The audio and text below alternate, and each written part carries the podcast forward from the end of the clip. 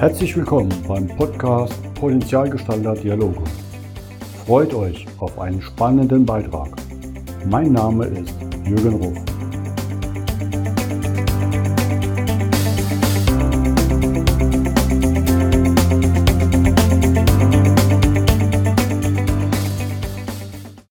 Willkommen beim heutigen Podcast. Bei mir geht es heute richtig sportlich los. Ich freue mich, den Cedric Simmert aus Albstadt heute im Podcast zu haben. Hallo Cedric. Grüß euch, grüß euch Jürgen. Hallo. Vielen Dank für deine Zeit. Ich weiß ja, wie das ist, wenn man Richtung Triathlon in der Vorbereitung ist, sind die Zeitfenster kurz. Und da reden wir vielleicht kurz noch drüber, warum du hier gerade im Lauftrikot stehst.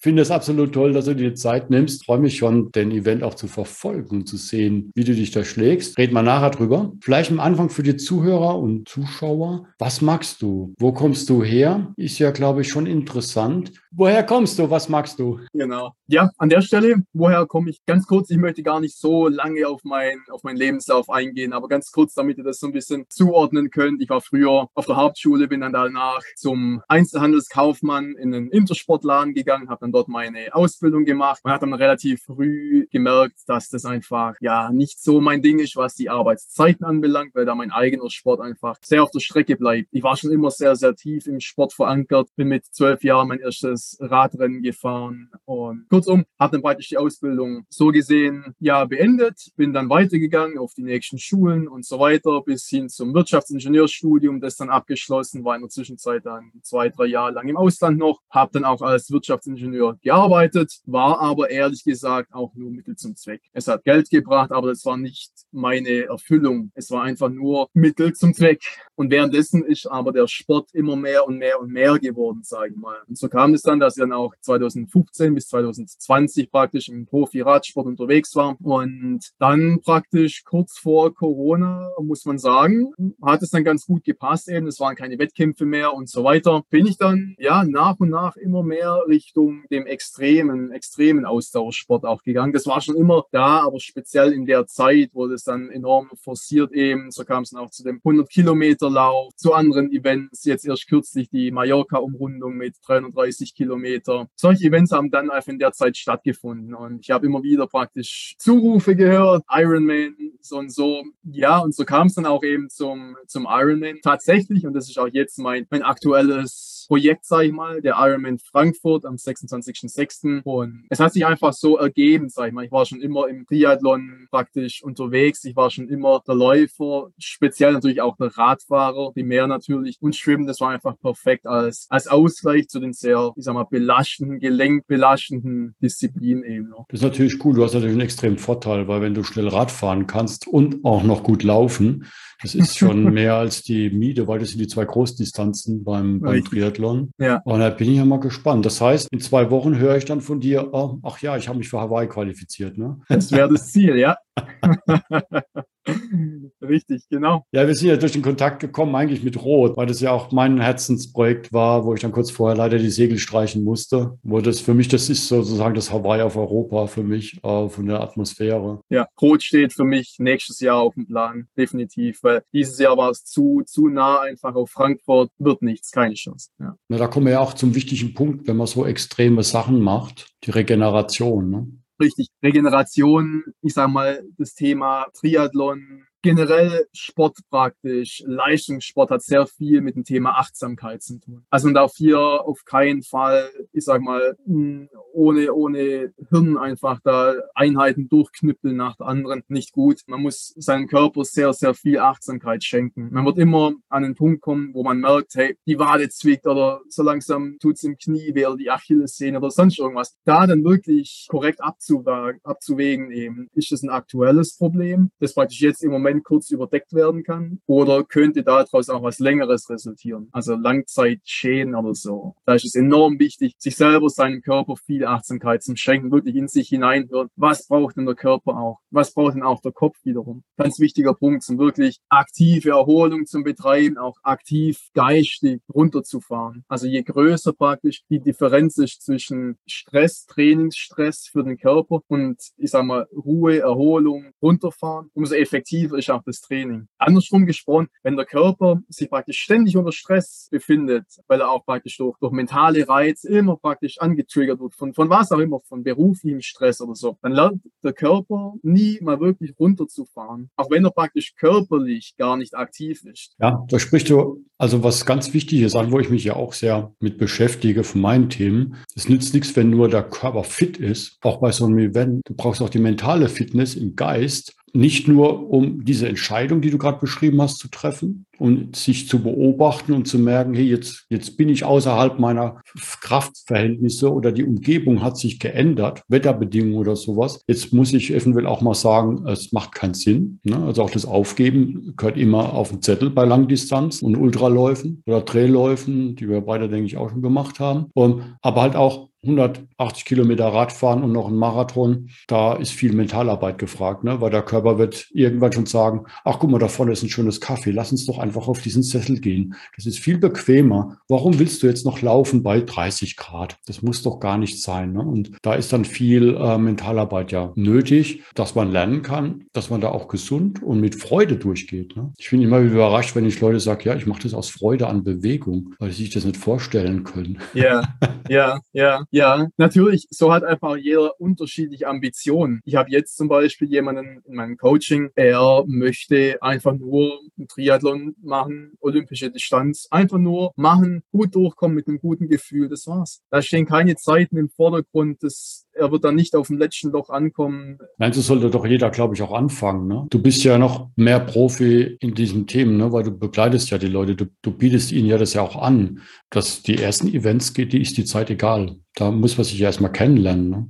Richtig, genau. Was magst du da genau? Wie geht es? Schmeißt du dann erstmal ins Wasser, lässt sie schwimmen? Und was machst du mit den Leuten, wenn du sagst, ich mache Triathlon oder Ausdauercoaching? Was betrachtest du alles? Also ganz ganz elementar wichtig ist es, dass ich praktisch die Klienten praktisch so gut wie es geht kennenlerne, damit ich mich einfach so gut es geht in die wirklich hineinversetzen kann. Also die ersten Coaching-Sessions, da wird nichts über Trainingspläne, über irgendwelche Daten und so weiter. Das ist ein Kennenlernen. Also speziell, ganz konkret gesprochen jetzt an der Stelle, wenn jetzt jemand eine Langdistanz plant, dann sagt er, okay, ich habe ein Event 2023 im August. Langdistanz-Coaching wären acht Monate Dauer eben und da geht es die ersten Mal nur darum, sich kennenzulernen, einschätzen, wie, wie tickt derjenige einfach. Was ist das von, von Typ Mensch einfach? Also ein Beispiel an der Stelle, ich hatte mal jemanden, er war eine Führungskraft und er hat sich schwer getan, sich selber bestimmte Dinge einzugestehen. Also sprich, er hätte in einer Woche 200 Kilometer laufen können. Und wenn man ihn dann am nächsten Montag gefragt hätte, hey, und wie sieht's aus? Bist du fit und so weiter? Ja, ja, absolut, kein Thema. Er könnte locker nochmal Marathon laufen. No way, keine Chance, geht nicht. Er konnte sich selber die Schwäche nicht eingestehen. Und so waren praktisch die Feedbacks, die Ergebnisse, waren anfangs immer sehr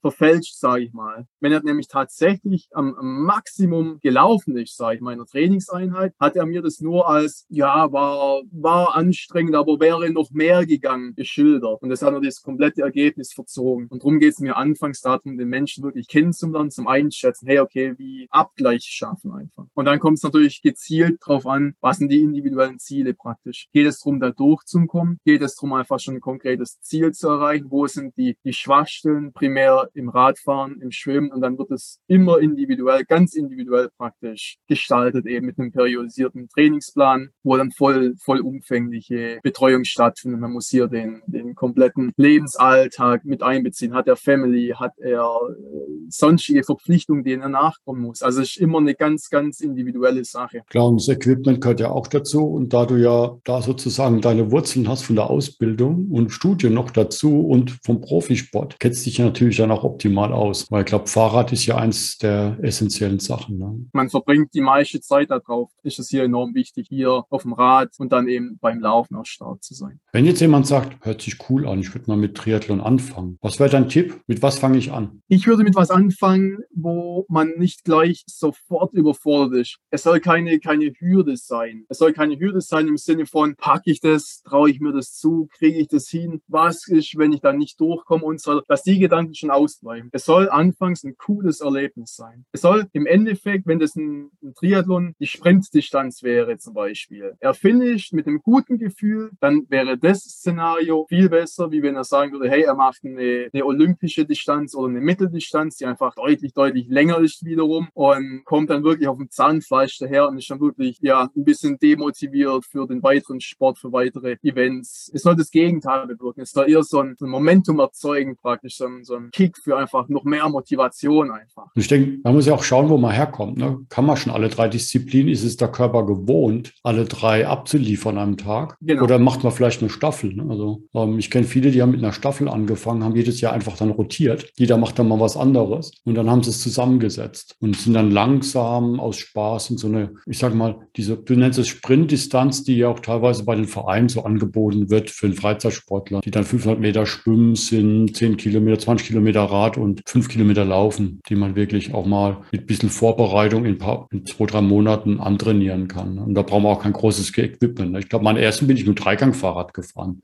Ja, alles gut, alles gut. Nee, nee. Ich rate da auch immer davon ab, wenn praktisch Teilnehmer mich fragen, in Bezug auf eine konkrete Radanschaffung. Brauche ich das? Lohnt sich das? Nein. Fahr mit einem Rennrad, alles gut. Ein klassisches Rennrad, kauf dir vielleicht ein Set Auflieger dazu, wo man dann einfach auf den Lenker aufklippen kann, alles gut. Also der Spaß soll hier durch, ich sag mal, große Investitionen nicht gehemmt werden. Und dann geht es einfach darum, wie erwähnt, Spaß zu haben, mit Freude einfach dran zu bleiben wiederum. Nicht gleich extrem extrem in, in, die, in die Leistung zu gehen, sich einfach Gruppen anschließen, Radgruppen anschließen, speziell Triathlon-Verein vielleicht schon anschließen, das aber gemächlich angehen, also nichts überstürzen drum. Ich schmeiße auch hier niemanden ins kalte Wasser oder so, also gar nicht. Das ist wirklich ein Hand in Hand führen praktisch, da wo man eben hin möchte. Jetzt reden wir mal über Frankfurt. Der steht vor der Tür. Ja. Wie viele Stunden die Woche trainierst du? Zuhörer mal vielleicht einen Einblick kriegen, was man denn mit etwas Ambition investieren sollte sollte, damit wir auf dem richtigen Level sind. Ich meine, das sind Wellen von den Trainingssachen, wie du trainierst. Aber was ist denn so eine Durchschnittliche Wie viel trainierst du am Tag oder in der Woche? Und wie viel Rad, wie viel Laufkilometer, Schwimmkilometer kommen da ja. zusammen? um ja. mal einen Schock zu kriegen. Ich meine, ich kenne die Zahlen, ja. Schon ein paar, ja. ja, ich trainiere nach einem periodisierten Trainingsplan. Also er ist wirklich komplett durchstrukturiert, eben Monat für Monat, Woche für Woche. Und ich komme jetzt gerade aus, aus einem Block, der vom Volumen her sehr voll war. Also da sprechen wir jetzt konkret von 20 bis 25 Stunden in der Woche. Jetzt speziell praktisch diese Woche und auch nächste Woche wird es sehr, sehr komprimiert werden, weil es einfach, es sind die letzten, ja, zweieinhalb Wochen, wenn ich hier jetzt mal auf das Datum schaue, die letzten zweieinhalb Wochen und da ist jetzt der Fokus wirklich darauf, dem Körper mehr Zeit zu geben, zum einfach regenerieren einfach, zum sich einfach konstant Tag für Tag immer ein bisschen mehr zum Erholen. Also sprich, die Zeit im Training, die wird verringert, die Intensität wird aber eher erhöht wiederum. Also ich gehe jetzt nicht mehr auf eine vier, fünf, sechs Stunden Radfahrt, sondern es sind vielleicht nur noch zwei Stunden Intervalle fahren auf der Rolle oder so, wie ich es jetzt zum Beispiel gestern gemacht habe. Heute Morgen, kurz vor dem Podcast-Interview, bin ich noch 14 Kilometer gelaufen. Also einfach kurze, kurze Einheiten wiederum, damit ich mehr und mehr praktisch von Tag zu Tag den Fokus in Richtung Regeneration shiften kann. Und es ist überraschend überraschend, wie der Körper in dem Moment dann wächst an Kraft und an Leistung, ne? auch wenn es sich nicht so anfühlt. Absolut, absolut. Und ich sage mal, das kommt einfach, das kommt aus Erfahrung und da tun sich viele Sportler schwer damit, weniger zu trainieren. Wenn man dann oftmals denkt, okay, ich trainiere jetzt nicht mehr, dann werde ich auch nicht mehr besser. Das ist ein Irrglaube. Also der Körper, ganz egal, ob das die mentale Leistungsfähigkeit ist, das Knochengerüst, das, das Muskelsystem, Nervensystem, alles, das regeneriert sich und wächst praktisch in Ruhe, nicht beim Training, in Ruhe. Wenn man dem Körper nie die Ruhe einräumt, die er haben sollte, idealerweise, wann soll man wachsen? In welcher Form? Da kommen wir zurück zu dem, was du am Anfang gesagt hast. Ne? Wenn der Dauerbeschuss an Impulsen da ist, äh, ist das immer auf Hochlast. Da kann keine Entlastung Wachstum bringen. Ja. Genau, richtig. Schön, ich bin gespannt. Also ich drücke dir mal die Daumen, dass es kein so heißer Event wird, weil ich glaube, das ist dann immer hart. Ne? Wenn, er, wenn er die Zeiten, also ich wundere da immer von Jan Frodeno, der da bei 40 Grad Bestzeit läuft. Er liebt es, in der Hitze zu laufen, ja. Ja gut, er lebt ja auch zum Teil in Australien und bereitet sich dementsprechend vor und in Spanien. Ne? Ja, richtig. Also ich mag es auch eher kalt. Drum sind meine Trainingseinheiten zurzeit bei herrlichem Wetter immer. In aller Regel sind es Laufeinheiten dann wirklich in, in Langarm-Shirts, langer Hose, zum einfach das unter Realbedingungen praktisch nachzuahmen. Weil die letzten Jahre sprechen für sich in Frankfurt. Es waren meistens immer die heißesten Tage im Jahr. Da kann ich jetzt nicht nur morgens bei frischen 15 Grad kurze Hose und T-Shirt trainieren. Das wäre einfach nicht, nicht entsprechend angepasst. Das heißt, da, da sieht man aber halt auch schon einen Profi in dir, der hier die Feinjustierung schon vornimmt. Ich kenne es vom Bundestrainer Triathlon, die dann ja auch die Schweißanalysen machen und, und simulieren in den Klimakammern für Hawaii und äh, bestimmten Klimabedingungen, damit sie genau wissen, was sie auch ergänzen müssen. Genau, richtig. Das gehört ja auch dazu. Ne? Und so sieht jetzt praktisch auch, also weil du mich jetzt auf mein Training aktuell angesprochen hast, so sehen praktisch für mich jetzt die nächsten zwei Wochen einfach aus. Also wirklich Strategien entwickeln, eben Pacing-Strategien entwickeln, wie viel Watt fahre ich am Berg, wie viel Watt fahre ich auf der Ebene, wie viel Flüssigkeit, Mineralstoffe muss ich zu mir nehmen innerhalb von einer Stunde eben. All die Themen praktisch. Also hier ist wirklich viel, viel Strategie. Und natürlich nicht nur im Training, sondern auch wirklich davor und danach im ganzen Alltag eben. Also mein kompletter Alltag, ist komplett durchstrukturiert eben, auch vor allem was das Essen anbelangt. Da wird alles komplett, ich muss das wirklich sagen, morgens auf das Gramm abgewogen. Frühstück ist für mich und generell das wichtigste Essen eben für den Menschen. Hier wird wirklich viel Wert auf die Zusammensetzung gelegt von Mineralstoffen, von Vitaminen, das Verhältnis Kohlenhydrate, Fett, Eiweiß zueinander und so weiter und so weiter. Das ist auch eine sehr wissenschaftliche, theoretische Sache, wenn man es so betreiben mag. Ja, da reden wir ja auch jetzt über die Langdistanz, um nicht alle abzuschrecken. Ne? In einer einfachen Distanz, Sprintdistanz, Olympischer, reicht teilweise der klassische Apfelsaftscholle. Ne? Alles gut, ja, ja, ja, ja, das war jetzt wirklich im, im Detail auf höchstem Niveau gesprochen, so gesehen. Ja, ja, genau. Aber jetzt, jetzt reden wir mal über Technik, weil du hast auch einen schönen Post gemacht. Scheibenbremse oder Felgenbremse?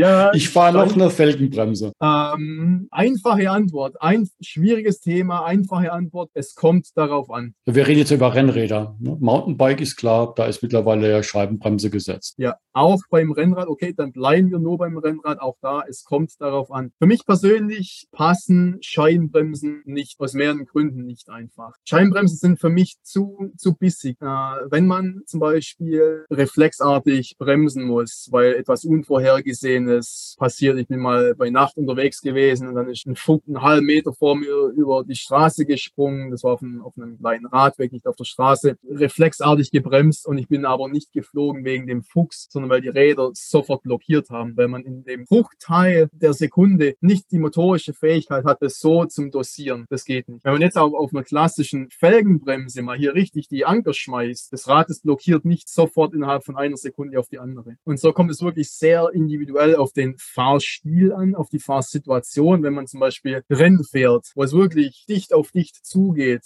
dann sind praktisch Scheibenbremsen wiederum nicht so gut, weil hier der gleiche Effekt zustande kommt. Wenn man schlagartig auf einmal bremsen muss, dann ist der, der Verzug ist zu groß im Vergleich zu einer Felgenbremse wiederum. Gut, im Triathlon hast du ja 10 Meter Abstand. Ne? Du musst, darfst ja nicht im Windschatten fahren. Aber als Radprofi kenne ich es aus dem Gruppenfahren, wo du wirklich Millimeter am Hinterrad des anderen klemmst und dann 10 um dich rum. Und da ist so eine Dosierung tödlich. Da fliegt die ganze Gruppe. Genau, richtig. Allerdings auch Felgenbremsen, wenn du eine Carbonfelge hast, im Nassen ist äh, Null Bremswirkung. Ne? Das ist dann wieder nicht viel. Und das, das kenne ich. Ich war erst letzte Woche im Regen unterwegs mit meinem Triathlonrad. Carbonlaufräder, äh, Felgenbremsen, da bremst so gut wie gar nichts. Aber das weiß man ja. Und drum auch immer praktisch achtsam fahren, mit Verstand fahren, vorausschauend fahren, nichts riskieren. Also es, es ist immer ein Zusammenspiel natürlich. Und wissen, wie man dann auch mal übers Feld fährt, als Notausgang. Richtig, genau. Vorausschauend fahren, ganz großes Thema bei Ich glaube, das war in der Fernsehberichterstattung Jan Frodeno vor im ersten Frankfurt oder irgendwo war das drin,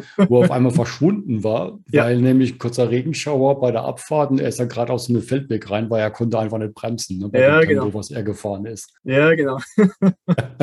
genau, genau. Ansonsten Scheibenbremsen und Felgenbremsen jetzt speziell im Triathlon verstehe ich nicht, verstehe ich nicht. Meiner Meinung nach ist das einfach so ein bisschen gepusht von der Industrie eben. Im Triathlon geht es einfach primär darum, auf Geschwindigkeit zu fahren, schnell zu sein. Und da spricht eigentlich alles gegen Scheibenbremsen, muss man sagen. Rein von der Aerodynamik her, langes Thema, ich will jetzt gar nicht so im Detail drauf eingehen, dass man ein Rad mit Scheibenbremsen ordentlich konstruieren kann, braucht es einfach mehr Speichen. Mehr Speichen bedeutet mehr Luftverwirbelung wiederum. Die Bremsscheibe an sich mit dem Bremssattel an sich muss entsprechend platziert werden. Das ist wieder extra was, was rotiert, wieder extra Luftverwirbelung wiederum. Vom Gewicht ganz abgesehen, es wiegt auch mehr natürlich. Rein von der Geschwindigkeit her betrachtet sind Scheibenbremsen nicht ideal. Da sind Felgenbremsen deutlich im Vorteil. An der Stelle muss man natürlich auch sagen, wenn man praktisch ein teures Rad fährt, dann bremse ich lieber eine 160 Millimeter Bremsscheibe ab, wie dass ich praktisch mit Felgenbremsen mein teures Laufrad abbremse, die Carbonflanken zum Beispiel. Das ist natürlich ein Vorteil daraus. Also einfach der Verschleiß wiederum. Oder fährt so wie ich ziemlich einfach noch alles auf Alu und dann, dann, dann hast du das ganze Problem gar nicht. Genau. Oder so.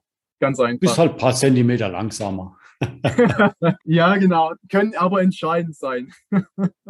Manchmal ist langsam schneller, ne? Ja, es kommt drauf an. Es kommt einfach drauf an. Genau. Stimmt. Was kommt denn bei dir nach Frankfurt? Gibt es noch, wo du sagst, hey, da sind noch so ein paar schöne Events oder Veranstaltungen, da freust du dich drauf? Da erlebt man dich. Ja, es gibt mehrere Events in der Tat. Ich plane eine längere Radtour. Eine längere Radtour heißt hier von Albstadt, wo ich wohne, an Gardasee zu fahren, innerhalb von einem Tag. Schön. Gardasee, ich liebe den Gardasee, die ganze Gegend dort. Wandern, Klettersteige, Radsport, da brauchen wir gar nicht drauf eingehen. Super, super tolle Gegend. Genau, also sprich an einem Tag von Albstadt nach Riva an Gardasee fahren. Ist ja gerade um die Ecke, ne? Das sind ja auch ein paar hundert Kilometer. Ja, es sind knapp 500 Kilometer. Ja, und das zweite wäre eben nochmal einen 100 Kilometer Lauf zu machen, aber privat veranstaltet eben als Art, ich sag mal, Charity-Projekt einfach einfach in Kombination mit Sponsoren eben, wo man einfach über, über den Parkplatz beim Sponsor läuft, eben das einfach für einen guten Zweck macht. Hier die Details und so, die werden dann noch bekannt gegeben. Das wird sehr wahrscheinlich hier in Albstadt stattfinden. Und ja, das dritte, das steht noch zur Auswahl und es wäre ein weiterer Ironman, je nachdem in Italien oder in Frankreich. Das wäre dann September oder Oktober. Oder halt dann Hawaii, ne, wenn es gut läuft. Das kommt genau, kommt das jetzt drauf an, wie das Ergebnis eben in Frankfurt sein wird am 26.06. Und dann wird entschieden. 30er Gruppe, glaube ich, 8 hm,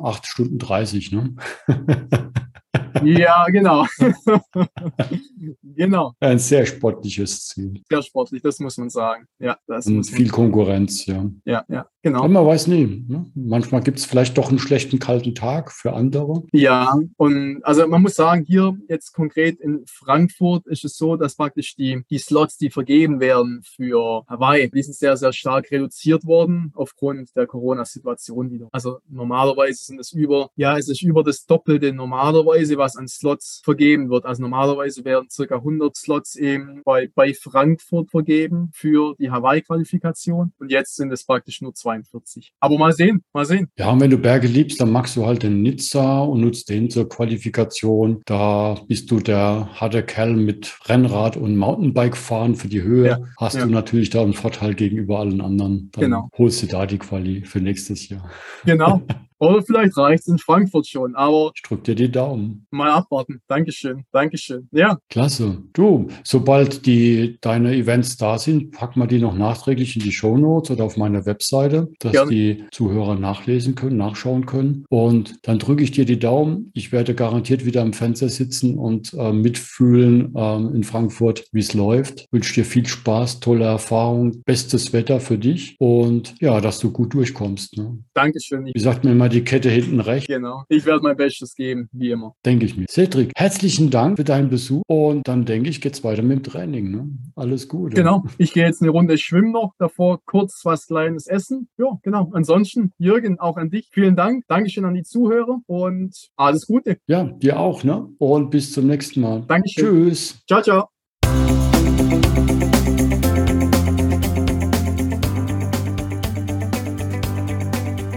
Das war der Podcast Potenzialgestalter Dialoge von jürgen.ruf.consulting. Vielen Dank, dass du vorbeigeschaut hast. Mache dir einen wunderschönen Tag.